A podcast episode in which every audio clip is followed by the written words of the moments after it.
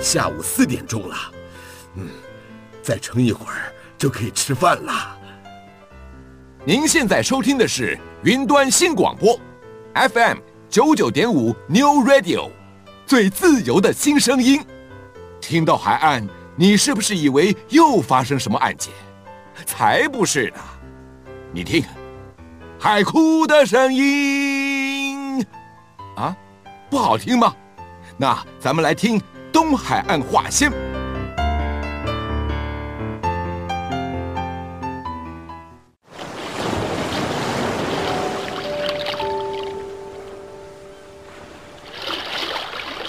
东海岸话先。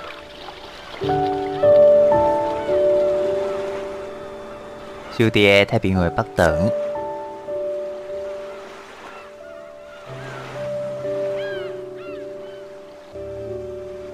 邀请恁同齐拍开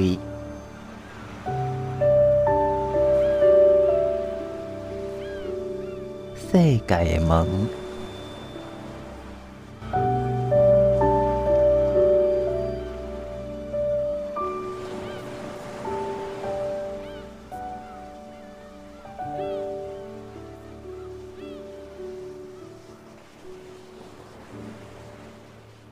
云端新广播电台 New Radio FM 九九点五，我是 Tiff。在今天节目当中呢，为大家邀请到的是好久不见的浩如，也是我的好朋友。那首先要恭喜浩如在过年呢，就是完成了哦兼顾家庭跟职业的这个我们说的职场女性有时候天花板遇到的事。现在呢，浩如是一个专职的记者，但是呢，他只要一天进办公室，然后他其他时间呢，除了可以在家里写稿。追踪新闻以及照顾孩子之外呢，他也可以兼顾到他自己本身的理想。那这个也许就是我们说的现在的 COVID-19 之后的一个新的工作，呃，媒体的工作形式。包括我之前很多的主播的朋友，哦，他们可能都是在家连线，只要不要进摄影棚的这一种。那呃，现在的浩如到底从事一个什么样的工作内容跟形态呢？我们待会请浩如自己好好的来跟大家分享。那首先请浩如跟所有听众朋友先打声招呼。嗨，大家好，我是好久不见的浩如。是浩如，我记得你之前上班都要搭一个小时的捷运 到点打卡，对，然后还要对还要转公车哦，中间不止捷运呢，还有公车啊，那还要步行。那回到家还要替自己的孩子准备晚餐，因为我觉得准备晚餐这件事，或准备早餐这件事，是一个母亲对于孩子的爱。除此之外呢，也是一个很甜蜜的负担。那，是不是也可以跟大家分享，就是你现在这个工作形态，你觉得它是一个什么样的契机？那你现在服务的单位又是为什么会提供给你这样的 offer 呢？嗯好，我现在是在一个科技媒体从事执行编辑的工作。嗯，那这个工作有点像是协助这一家科技媒体写一些呃稿子。那大部分是有像编译一些国外的新闻，介绍给台湾的读者。嗯。那有一些部分可能我觉得这个呃，我从国外所要引述或者是要转载的。要编译的这个内容会有一些，我觉得自己有一些问题，或是觉得不够详细的地方，那我也会做一些呃采访的动作。那有时候也会协助我们的公司跑一些外面的行程，然后去写成一个简单的稿子。那因为是科技媒体的形态的关系，所以路线会有点像是财经啦，或者是产业面这样子的感觉，嗯、更专业的部分了。对，嗯嗯。嗯呃，我觉得我可以跟大家，就是刚开始这份工作去跟大家分享的一个我的心得是，呃，我当初要转到这一个呃职位的时候，我曾经想过说，我以前是在日本日本的媒体，那做的是比较全面传统的媒体，对，嗯，对，那呃现在的话是科技媒体，所以我当时是有一个想法是，哎，那我的路线是不是就变得比较狭窄一点了，会不会说，对，我就是从一个全方位的那个路线变成呃单跑财经啊、科技啊这个方面。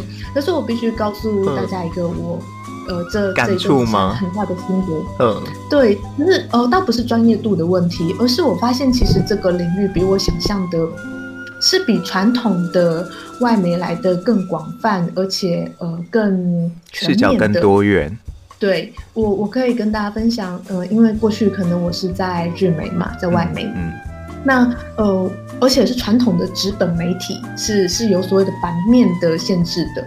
那所以大家可以想象到，说我们每天的工作要考虑到在国际版上，每个国家它可能有它的呃版面大小是要去争取的。所以我可能每天想的事情是，哎，我看到一个很大的国际新闻啊，现在那个俄罗斯和乌克兰开战了嘛。那我第一个想到的前提是说，哎呀，那台湾就没有版面了，嗯，对不对？嗯嗯嗯。那可是呢，呃，当我移动到一个科技媒体的时候，其实那个看看事情的角度和观点其实就不一样了。所谓的科技媒体、网络媒体，它并不像传统的纸媒有所谓版面限制的问题。对，而且呢，并没有也没有字数的限制，或者是说，对，它并没有限制。所以，当我看到俄罗斯和乌克兰之间因为战争而发生很多事情的时候，我的反应就不再会是说啊，我们台湾就可能就没有机会去争争取版面了，嗯，并不是这样，嗯，而是我发现到说。哎，在这个战争当中，有某个领域，比方说我自己很关心的，呃，太空科学，嗯，呃，太空开发等等，这个部分，因为战争受到什么样的影响，那我就可以把它介绍给在台湾的读者。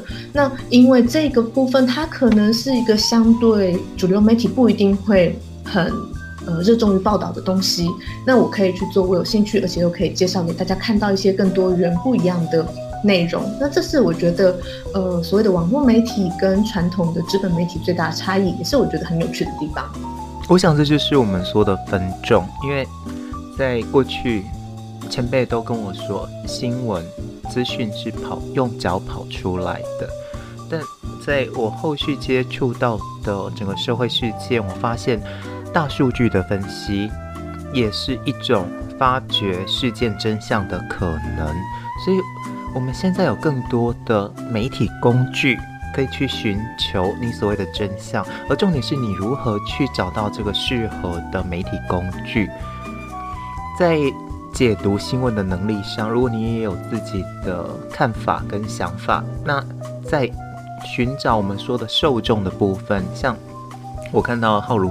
哦，最近写的就是属于比较关心太空的受众，在乌克兰事件所发生的影响，我觉得你可以看见更多元的世界。那当然，今天呢，从刚刚谈到现在，除了谈到了浩如自己本身的转职跟哦兼顾家庭之外，我也点出了今天的主题。其实我们就是要来谈乌克兰的战争对于这个世界带来什么样的影响。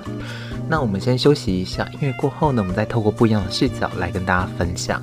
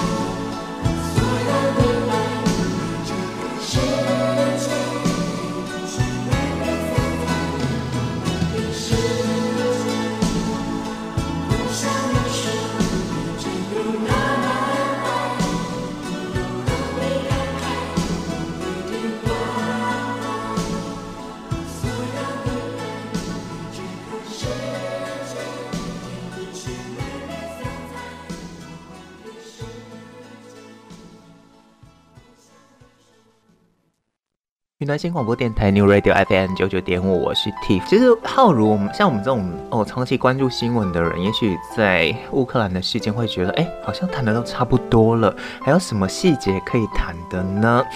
但是呢，其实，哎，号称为第三次的世界大战的可能开端，这件事情带来了很多不一样的深刻影响。那我想跟浩如先分享我的观察。在开战之前，大家都觉得说不可能开战，为什么？因为俄罗斯赔不起，欧美国家也不愿意。那赔不起跟不愿意的原因，是因为现在是一个全球贸易经济的市场。我们说的牵一发动全身，不仅仅是乌克兰跟俄罗斯是黄小玉以及天然气瓦斯主要的出口国，而俄罗斯呢，在之前二零一四年的克里米亚，也是因为这样的原因。让乌克兰真的是打得毫无还手之力。可是呢，我们就说是，呃，世界的事情一定有其必然跟其例外。例外的 就是大家没有想到乌克兰可以撑过七十二小时，而在七十二小时之后，在第四天，整个全世界发生了翻天覆地的变化。这个翻天覆地的变化就是人民的抗议的声音，以及各地看见了乌克兰的坚强。所以呢，在各国。呃，即使美国拜登一开始就打死的说他不会进军，然后也不会直接介入，然后欧盟这边也表态，因为他们也不想要打散这一个全球贸易的这一盘棋。但是在民意高涨的状况之下，整个局势反转。那也顺着这个民意呢，我们发现哦，对于俄罗斯的制裁是一天比一天的重，甚至是超出我们原先的所有的预期。那在这一个整个背景之下，也衍生了很多大家从来没有想过的对于俄罗斯的制裁。我先问浩如一个感觉，你会不会觉得现在有点像在打落水狗呢？嗯、因为现在想不至于到落水狗的 程度了。但是你知道我的意思毕竟，全世界不还是大国吗？全世界拼了命的表态这件事，让我觉得，那你们之前那一些默不吭声，到底怎么回事？哦。哦，这应该是说大家都是在看风向啦。对。那当这个大的风向一变以后，那大家就开始纷纷转向了。但是至于说俄罗斯它是不是已经很明确站在下风，那我觉得这这我倒不这么认为，因为毕竟在军事的这个部分，呃，其他的国家也并没有提出一个很明确的。呃，就出兵这件事情，其他国家并还没有去明确的表态说，哦，我要出兵这样子。那美国也只说，如果乌克兰加入北约的话，好，我们就要守护北约的每一寸，嗯、呃，领土嘛，对不对？那、嗯、但是毕竟现在的现状还不是这样，所以我想有两个层面啦，军事层面和其他层面来说，制裁的部分，俄罗斯的确是已经受到了极大的痛苦，这是我呃同意的部分。我我会这样讲的原因是因为。很多的国家在一开始不表态，现在表态，那当然也是占尽了我们说的道德高点。但也有些人会担心，如果真的激怒了我们的克里姆林宫，那整个它是它会不会像二零一四年克里米亚战争的时候，它的确就哦整个对于外围的更加封闭，然后在国内人民这种。哦，反对势力的抗争之下，反而会激起人民的民族战斗民族的意识，更加坚定团体，就像德国在一次大战之后迅速崛起的这一种可能性。嗯，呃，不过我们现在可以看到一个状况是说。在俄罗斯的境内，其实它有对国内的资讯战，因为我们其实，在新闻上有看到俄罗斯人，其实他们自己本身也，哦、对他们也不想要这场战争嘛，嗯、对不对？嗯、很多年轻人上街头，那包含很多的俄罗斯的年轻士兵的阵亡，其实他们根本不知道他们要去打仗，对，所以这场战争在他们国国内也引起很大的一个反动的势力，但是我们也看到说，这个俄罗斯的政府呢。也真也也利用了新科技的部分，他们可能在境内对维基百科啊去做一些限制，说，哎，你不可以在呃俄国的境内去继续的发表一些新的内容，是描述对乌克兰侵略的事情的，或者是说对于一些巨头呃网络的企业业者去做一些限制，说，哎，你在我俄罗斯国内。做生意的话，那你可能在你的发表内容上就要有所限制等等的。那这我认为说，在俄罗斯境内也有这样子的一个倾向。那这就表示说，他们其实也会怕嘛，对不对？嗯、也会怕说，刚刚所提到的这些现象，是不是会引起一些国内的呃反弹的声音啊等等的？是不是会造成一些新的势力？这些我觉得可以观察，但是现在看起来好像还不到那个程度。对于我来讲，嗯、呃，媒体的这一些管控。在中国大陆，我们可能会用一种比较中性的字眼叫维稳。那是对于台湾来讲，我们就会有另外一个叫打假、打假新闻。但事实上呢，同样的都是希望是国家的稳定，跟呃国家自己本身对于新闻的认知跟解读。那到底要不要相信？我觉得还是就像我们今天我跟你谈的，听众买不买单，还是听众自己要有。嗯，去判断我们提供资讯的这个能力，这个都是我一直很想跟大家分享的。好，那除了这个媒体的角度之外，我想要再切入了更深刻的点是，我们看到了这一次对于俄罗斯制裁的手段，除了从军事上直接给予乌克兰直接的协助之外，其实在经济上。也有一些是我们没有想到，从太空，嗯、甚至是从哦我们说的未来货币，都有一些非常嗯雷厉风行的手段，就是这两天所提出来的。那是不是也可以请浩如来跟大家分享，从你的媒体的角度来观点哦，这几天国际上对于俄罗斯做出了什么样的动作呢？嗯。我们可以看到，这呃近几天比较大，大家关注近一两周吧，大家比较大的关注是说，呃，因为欧美国家对俄罗斯的制裁是包含在那个全球的所谓的交易系统的 SWIFT 的那一部分，限制俄罗斯的一个银行不可以使用这个功能，所以这造成卢布下跌经济上非常大的伤害。对。然后也有通货膨胀的大危机，甚至央行，对，俄罗斯央行紧急升息了百分之两百一十。卢布对美元的汇率真的是贬值得太夸张了嘛？所以为了救治，就是升息。嗯、对这个货币的东西，大家呃有兴趣我们再谈。嗯、但是就有点像是市面上大家都在抛售卢布的话，那现在俄罗斯是要求所有的外商，你要把手中的外币换成卢布，稳住卢布。不要再让市场上有太多的卢布变成信心的崩盘卢布的崩盘与否与加密货币到底能否突出重围呢？下一段节目我们再讨论。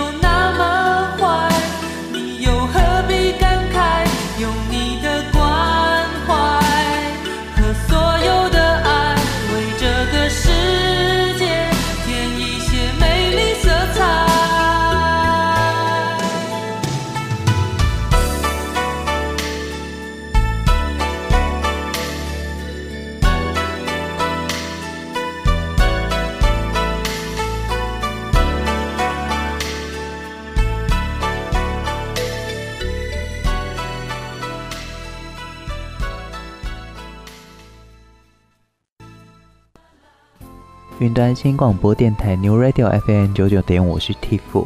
在实质的金融货币制裁之外，其实欧美各国也发现了制裁的漏洞。那这漏洞到底是什么呢？就是加密货币。再来邀请浩如来跟大家分享，加密货币如何成为金融制裁的漏洞。我们发现到一件事情，就是在近一两天之内，欧洲和美国他们相继有一个。新的声、新的呼吁出来了，是什么呢？就是我们可能过去并不太注意到，呃，全球可能大家都在封挖矿啊，都在封加密货币啦，嗯，狗狗币、比特币、亚以太币，哦，对，没有错，就是对于法币和这种新形态的，在区块链上所使用的加密货币这一块，哎，在各国的发展是怎么？这样的呢？经过这一次的俄罗斯对乌克兰的战争，突然有一个数据跑出来了。嗯、那根据我们在呃媒体的报道所看到的，俄罗斯这个国家它的挖矿量，挖矿我们去去呃挖出更多的比特币啊，对，利用电脑去对，哦、没有错。这可能大家要先去理解我们所谓的加密货币。它的原理，那有有机会的话再跟大家好好来解释。但它其实就是一连串非常复杂的计算过程。嗯、那如果说呢，你的电脑计算能够抢得头香，哎、嗯，先把这个计算解出来，你就会得到这个奖励，嗯、有点像过关解密码。所以全世界大家都在努力的去呃解这个复杂的算式，然后你只要解出来，你就得到了这个。比特币、以太币或狗狗币，哦，这是区块链的概念。嗯，没有错，正如同 Tiff 所介绍的，非常的呃浅显易懂哈。因为就我们平常的想象，比方说我现在手上持有台币好了，那我想要一些美金，或我想要一些日。币，那我可能要透过银行去兑币嘛，对不对？去兑换。对，对对。那同样的加密货币有所所谓的交易所，那我可以用我现在手上的法币，也就是说，可能我手上有美金、有台币，那我去这个交易所去兑换比特币啦，或者是呃以太币啦等等的。但是，但是这是所谓的兑换的概念，我用钱去换钱。可是加密货币比较特殊的地方，就是如同刚刚 Tiff 提到的，它是可以去挖矿的。对，我即使手上没有法币。嗯对，对我还是可以取得这一种呃虚拟的货币。嗯，OK，那所以我们刚刚主要提到的一个资讯是什么呢？就是世界上有非常多的人为了想要获得更多的资产，对一种虚拟的资产，他们会去做呃挖矿的动作，没常看挖矿的动作，对，就是努力的把全国电脑通通都拿拿来算钱。之前委内瑞拉，对，他可能 偷什么资源去挖矿，那他就可以获得这种虚拟货币的资产。好，那现在全世界呢，挖矿量就最挖到最多这个虚拟货币的国家，最大的是美国，嗯，嗯第二大的是哈萨克，嗯、第三大的国家是什么呢？就是俄罗斯，就是 Russia。也就是说呢，哦、俄罗斯这个国家，它透过挖矿的方式，它取得相当多的。整个国家来说，它取得相当多的虚拟货币的资产，嗯，而且呢，这个国家他们也原本就在近期这个战事刚爆发的时候，他们爆发了一场很大的呃对币潮，把卢布换成加密货币等等的。对对。所以我们发现到说，资金的流动，虽然说所谓的法币的部分，还有呃，就是我们所。认知的传统的金流的部分，透过欧盟还有世界先进各国的一个阻断，嗯、呃，SWIFT 的部分，嗯，让呃俄罗斯没有办法去做一个金钱上的流动，但是呢，资金还是在俄罗斯的境内，还是存在嘛，还是有钱，虽然它就是它是算是内部自己的交易，你只要没有跟外部交易的话，你的内部的交易还是。是 OK 的，那刚刚 SWIFT 的部分就是对于外部的交易了。呃、应应该说，其实虚拟货币它也不算是境内的交易啦。虚拟货币就是一个全球交易了。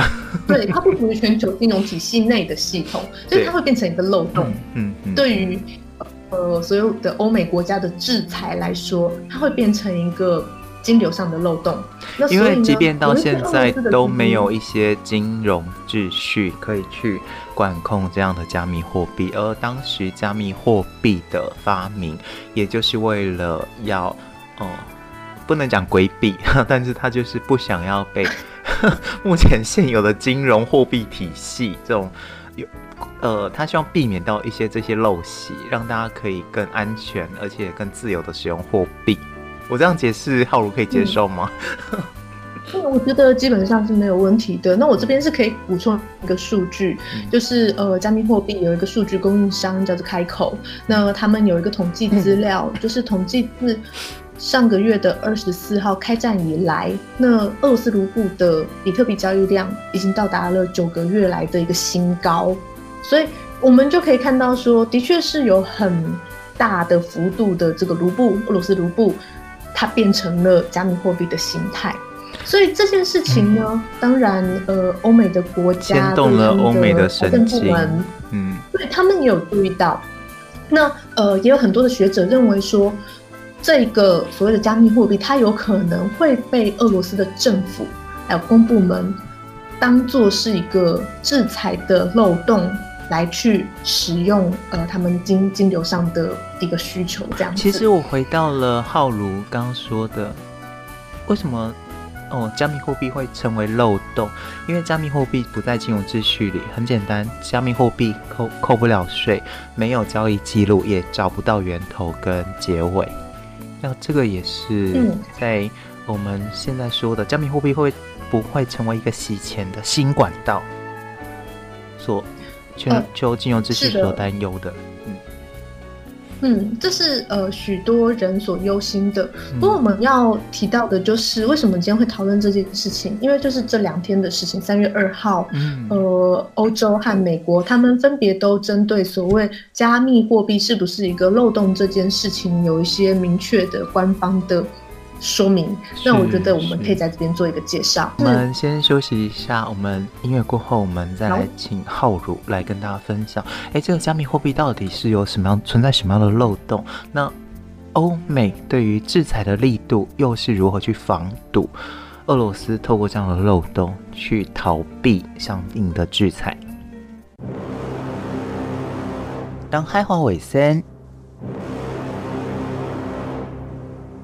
小弟太平洋北等，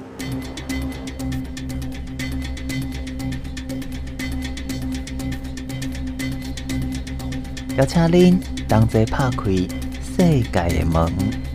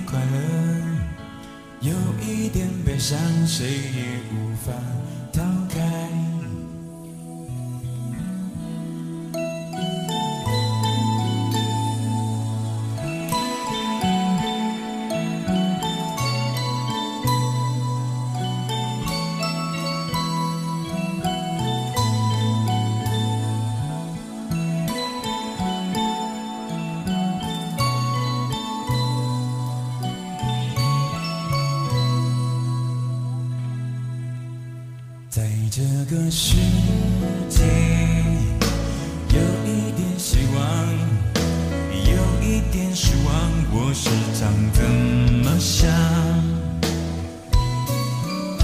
在这个世界有一点快乐，有一点悲伤，谁？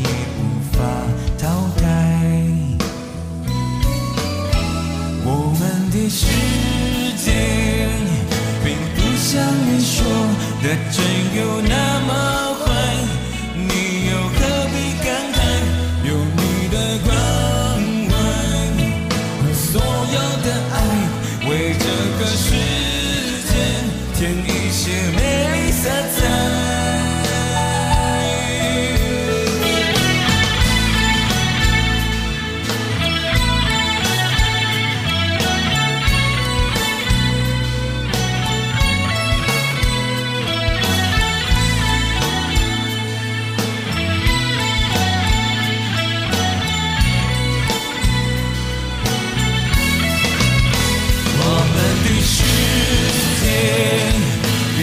云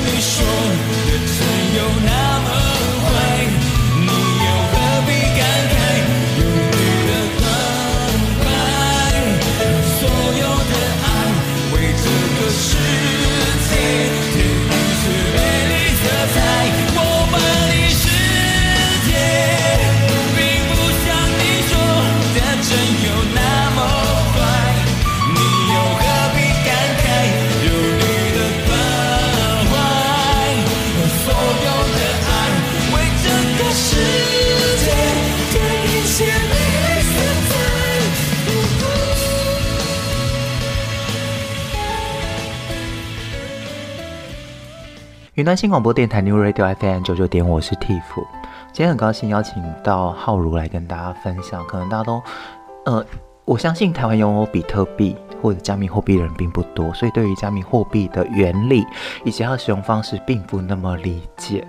但是呢，毕竟，呃，这一个加密货币已经成为全世界非常重要的一个金融交易的一部分。如果在风险非常大的时候，就像现在的俄罗斯货币市场已经面临了崩盘的可能性。俄罗斯的富豪透过了加密货币去进行了金融的转移，因此欧美注意到了这个漏洞，所以他们也紧急发出声明来针对这个加密货币来进行一些管制的动作。那接下来就要请哦，在这几天有关注到这个新闻的浩如来跟大家分享。这一件事情，嗯，好，我们所看到的新闻发布，呃，包含路透社或者是日本的日经新闻等等媒体都有在关注的事情，是在二号的时候，三月二号，欧盟有召开一场线上会议，那这个会议的层级蛮高的，是所有欧盟的国家执委会吗？他们的财政部长，嗯。嗯嗯。嗯哦，不是，是财政部长，就是欧洲的所有的国家的财政部长，对，一起来开一个 online 的一个是，是呃的会议。嗯、那这个会议要讨论的，就当然有很多关于呃财政相关的问题啦。但在这里面讨论到的一个重点是说，关于俄罗斯的制裁是不是会有一些问题不足或是漏洞的地方？嗯嗯。那呃，这场会议结束以后呢，是由法国的经济与财政部长勒梅尔出来有开一个会后记者会。好，那我先解释一下为什么是法国，因为法国是呃今年的欧盟执委会的主席国。哦，谢谢你的补充。OK，是是是好，之前都是德国了。嗯，哦，对，呃，不过我们等一下还要提到另外一个组织啦。嗯、不过等一下都会一起讲一下。好的。OK，那在会后记者会的时候，勒梅尔部长他就提到说，哎，他们在这个财政部长会议当中，所有的成员国已经一致同意，应该研讨在俄罗斯遭受到制裁的时候，他是不是会采取加密货币的手段去规避制裁？那他们也一致同意，应该去共同讨论怎么样去对策俄罗斯的这种规避。嗯，所以，呃，他的原文是说，哎，我们将采取对策，以避免加密货币成为制裁的漏洞。嗯、那这是欧洲的部分。那此外呢，除了当然欧洲有很多不同的组织，那我们也知道，另外有一个世界主要经济国叫做 G 七嘛，对不对？对，G7。那 G7，但 G7 的对对对，G7 它就不是只有包含欧洲了。嗯。那今年 G seven 的主席国是德国。那他们其实也提到一件事情，德国的财政部长叫做林德纳，那他在德国电视台受访的时候，表明说，事实上 G7 的成员国也在讨论关于加密货币会不会成为制裁俄罗斯的一个漏洞存在，所以他们也在共同讨论。那但我们知道，德国也好，法国也好，都是欧盟的成员啦，他们是主导这个，对。没有错。那至于跨海的部分，我们看到美国的财政部长叶伦，我们很常听到他的名字哈。对对。在二号，同样是三月二号，算是呃日期来说是同一天啦。不过因为有时差的关系，发布的时间并不是一样。那但是我们一样在今天看到路透社的报道，勒梅呃呃叶伦这边他是在芝加哥的一场公开的演讲当中。提到说，呃，因为很多的专家说，加密货币它可能会成为，它可能是不是会成为制裁俄罗斯的时候的一个漏洞？那，呃，他在这场公开演讲当中，他等于是回应这种声音。他说，呃，美国会研究制裁是否包含漏洞，并且回应说，所谓的加密货币的这个管道是我们应该去关注的。所以，呃，当然，他并没有说加密货币就是一个漏洞，但是他说，制裁本身是不是有漏洞？那当然，它可能有好几个漏洞。那也许其中的一个是加密货币，那也许其中还有其他的部分有漏洞。那他特别把加密货币拿出来强调说，我们认为我们应该要去关注加密货币管道的这一件事情。嗯，好。不过呢，叶伦他也提到一件事情，就是。呃，是不是只要使用加密货币，就对于那些应该受到制裁却没有受到的制裁的人，就对他们来说，他们就可以逍遥法外，就万无一失了呢？那叶伦自己他是提出一个他的看法，他认为说有许多参与在加密货币的这些参加者，都是洗钱法所制裁的对象。哦，是。所以他认为加密货币的这个领域，它并不是一个可以完全规避掉所有。法规或是呃限制的一个场域，嗯，那这是他的评估。那不论如何，呃，虽然以美国的态度来说，他们认为这个部分的影响，就是逃避制裁的影响，也许没有那么大，但是他们也认为这是一件需要被正视的事情。所以，我们以这个结论来说，就是三月二号这一天，不论是欧洲还是美国，那大家在。先进国家的部分都有一个共识，就是针对制裁俄罗斯的部分，下一步应该要着重的焦点就会在加密货币的这一块。好，我想要补充浩如刚刚讲的，主要就是因为现在的国际金融市场盘根错节，你真的没有办法有一个有效的单独，就是我们我们常说的那种七伤拳呢、损敌一千，自损八百，不管你怎么做。对，都会损害到自己，所以这就是我一开始说的。如果乌克兰没有撑过第三天的话，全世界没有人会理他，因为没有人想要自己国内的经济受死。然后另外有趣的是，呃，大家可能在 G7 之前有听过 G8 啊 G8，那这 G8 变成 G7 的 最主要的关键是什么呢？就是在我刚刚提到二零一四年的克里米亚战争，这时候呢。当时全世界也要制裁 Russia，有俄罗斯，所以把 Russia 提出了 G 八。但是呢，在对，但是在当年呢，这个意义上大于实质。当年普丁还拿到了超过国内百分之七十以上的支持率，所以我我我觉得普丁可能是在二零一四的这一次的成功，让他觉得这这一次的乌克兰。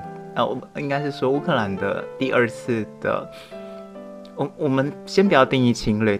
乌克兰第二次的军事行动应该可以是闪电快速，而且可以获得他所想要的支持度，那以及国内的声望。但殊不知，哦，乌克兰撑过第三天之后，让整个世界局势丕变，变成了一个。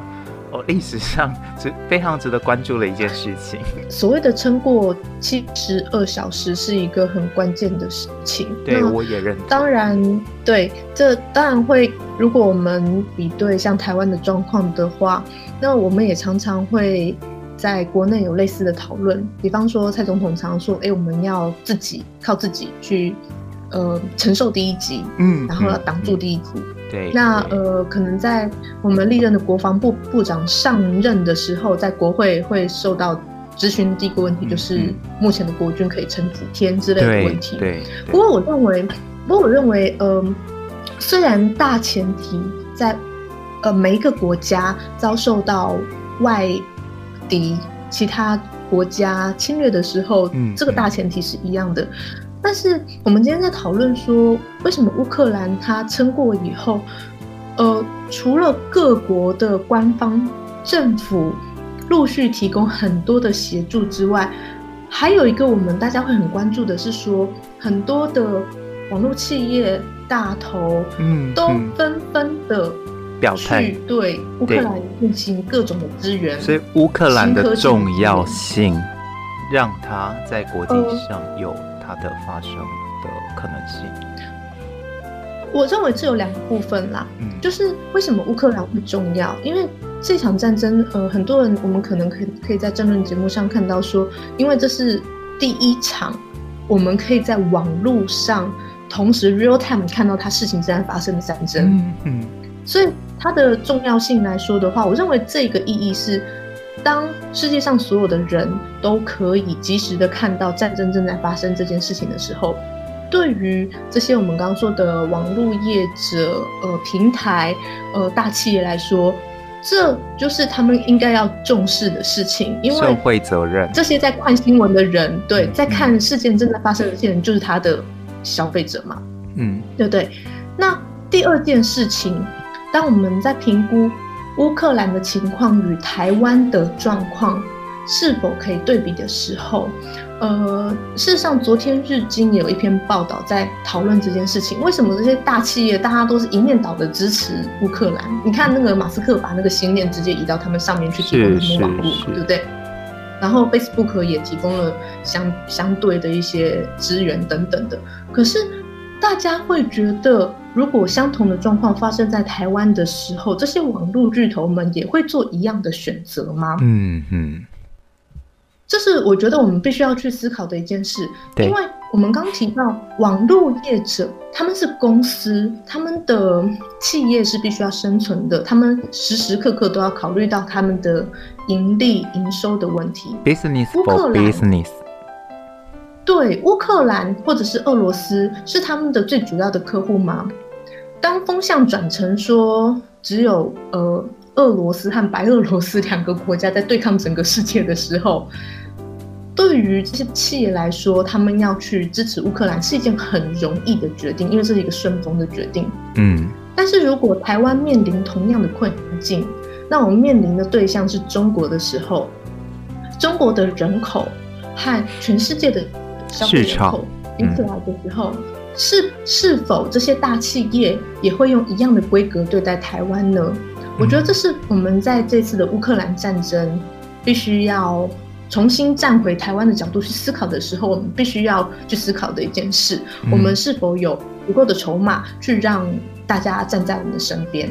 这是呃，我觉得我必须呃在这里想要跟大家分享的。所以我还是要替呃浩如这一个。部分做一个补充。目前世界最大经济体，第一是美国，那第二是中国，第三是日本。而预计在十年后，中国将会超越美国，成为世界第一大经济体。在经济主义、资本主义挂帅的前提之下，企业是否愿意表态，也决定了他们自己本身是否能在这个世界生存的重要关键。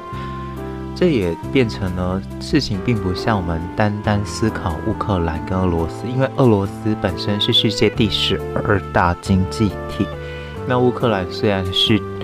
呃，跟俄罗斯一样，是主要是以原物料出口，但在金融上，他们并不是举足轻重的地位。那除了这个之外，在我们说的整个经济影响力上，我也想要举另外一个例子，就是阿富汗。乌乌克兰这次成功的很重要的关键是在于泽连斯基，即便美国都想要请他离开乌克兰本土，以免被狙击。但他还是留在本土。但是相对比的是，阿富汗总统在第一时间就脚底抹油。那同样的是，在整个全世界的网络媒体当中，我们可以看到了攀爬上飞机摔死的少年，以及聚集在喀布尔机场的这一些民众无声甚至悲惨的呐喊。但同情是一时的，究竟能获得多少的国际涟漪？这个也是。在这两个国家在面对战火的时候，我们可以去思考的。我觉得有一点微妙的地方，是因为这次乌克兰状况是一个主权国家被另外一个国家侵略，就是它的它的本质上是这个事情。虽然我们不一定会去定义它是另外一个是是内战，对不对？对，但是阿阿富汗的状况，对我觉得有一点不太一样，它是长期在嗯混乱的局面。的另外一个呃势力，而且是可能大家长期畏惧的一个政治势力，又重新上来了。所以，嗯，当然我也同意说，就是所谓的领导者是否究竟在这样的一个混乱的情况下，是否应该停留在这个混乱的场域当中，我认为这是一个是可以思考的点。但我想，嗯，阿富汗可能有它更复杂的背景存在。嗯，那这个部分可能跟一个单纯的民主的主权国家遭受他国的侵略的，实际上人民会遇到做出的反应和呃他们的遭遇和情境可能会有一点些微的不一样。我其实蛮喜欢跟浩如讨论，就是哎，每次我提出的观点，他都可以提供给我更新、更不一样的观点。所以，我刚刚也想了一下，就是因为我觉得 Tiff 的说法，就是第一时间听到，我觉得对，没有错，的确，领导人是否在在场这件事情很重要。但是，我想还还我们怎么说呢？就是。当我们是一个主权国家的时候，我们该思考的也许不是只有所谓的领导者或者是在上位者，其实更重要的是我们所有的国民公民是怎么样面对这场呃战争也好、侵略也好、混乱也好、内战也好，呃，人民其实才是这个国家的主体。我认为这是我我刚想要补充的一个我的观点。嗯。我想乌克兰的现状，目前在我们录音，也就是在业内的说法，就是截稿前 还没有一个明确、明确的范围跟可能。那，但我我们今天也希望说，在这样的状况之下，可以提供给大家更多元、不一样的思考空间。我们今天谈的其实非常广泛，从比特币到呃乌乌克兰的国家定位，俄罗斯的主权思想，到可能跟台湾。还有阿富汗自己本身对于这件事的看法，但无论如何呢，我们都希望是听众可以从我们的讨论当中可以得到一些新的想法跟资讯。那在今天节目最后，不知道浩如有什么想要来跟大家分享的？有，其实呃，我近期比较常看日经新闻啦，因为毕竟我现在所属的媒体是可能是科技媒体嘛。对，对对。但是我有一个很想跟大家分享的事情是，日经新闻它的定位虽然是经济、财经，呃，或是科技等等相关为主流，呃为主的一个媒体，嗯，但是在这一场战争自始至终。他们非常的关心战争，而且不是只报道财经面的影响的部分。嗯嗯嗯、他们在嗯，在二月二十五号战争刚开打的一两天后，他们的社论就发表了一篇文章在头版。那他们提到说，事实上面对这样子所谓的战争，我们所有人都同意采取和平的手段，外交手段。外使用外交手段去维持和平是最理想的、最优先的做法。嗯。但是如果任何一个国家面对战争，如果没有军事力量作为后盾的话，嗯，不论是谈判或是其他人要对他做制裁施压，都是有极限的。那在日经新闻的头版的社论去做出一个这样的结论，我认为他其实要讲的是台湾与中国之间的台海稳定的状况。那他事实上这篇社论里面也提到了台海和平的部分。那我认为，呃，当我们在思考我们是否关心这场战争，这场战争是否对我们有一些影响的时候，或许像日经新闻这样一个财经为主的一个媒体，他们对于世界和平的关注是不是很重要？很重要，因为如果没有和平，就没有经济的繁荣。那这个观点是我在这场战争和呃所谓的经济路线啦，或是所谓的呃非所谓的全面性的路线当中，我发现其实大家还是需要去持续关注所谓的不同呃层面的影响的一件事。在国际地位上，大国跟小国其实真的实力相差非常悬殊，但说话有没有底气，这也就是在于你到底能不能成为左右世界外交的那一个重要的观点。今天，即使新加坡我们都称为弹丸之地，但是他凭借着他过硬的外交手段，以及他对于全世界经济的运筹帷幄，加上他自己本身的坚韧不拔。同样的状况，我们也可以看到了，在欧洲的小国瑞士也发展出了同样的品质。因此，台湾未来的走向以及台湾未来的可能性，到底是该如何的去捍卫它在整个世界当中的地位？我们或许也可以好好的思考。而这样的工作，并不单单只在于政府所该做的努力。一并连国民是不是能有这样的素质来承受这样的心理压力，跟哦这样的国际局势的诡谲多变？我想这都是我们该思考的点。在今天节目当中呢，为大家邀请到浩如来跟大家分享。再次谢谢浩如，谢谢 Tiff。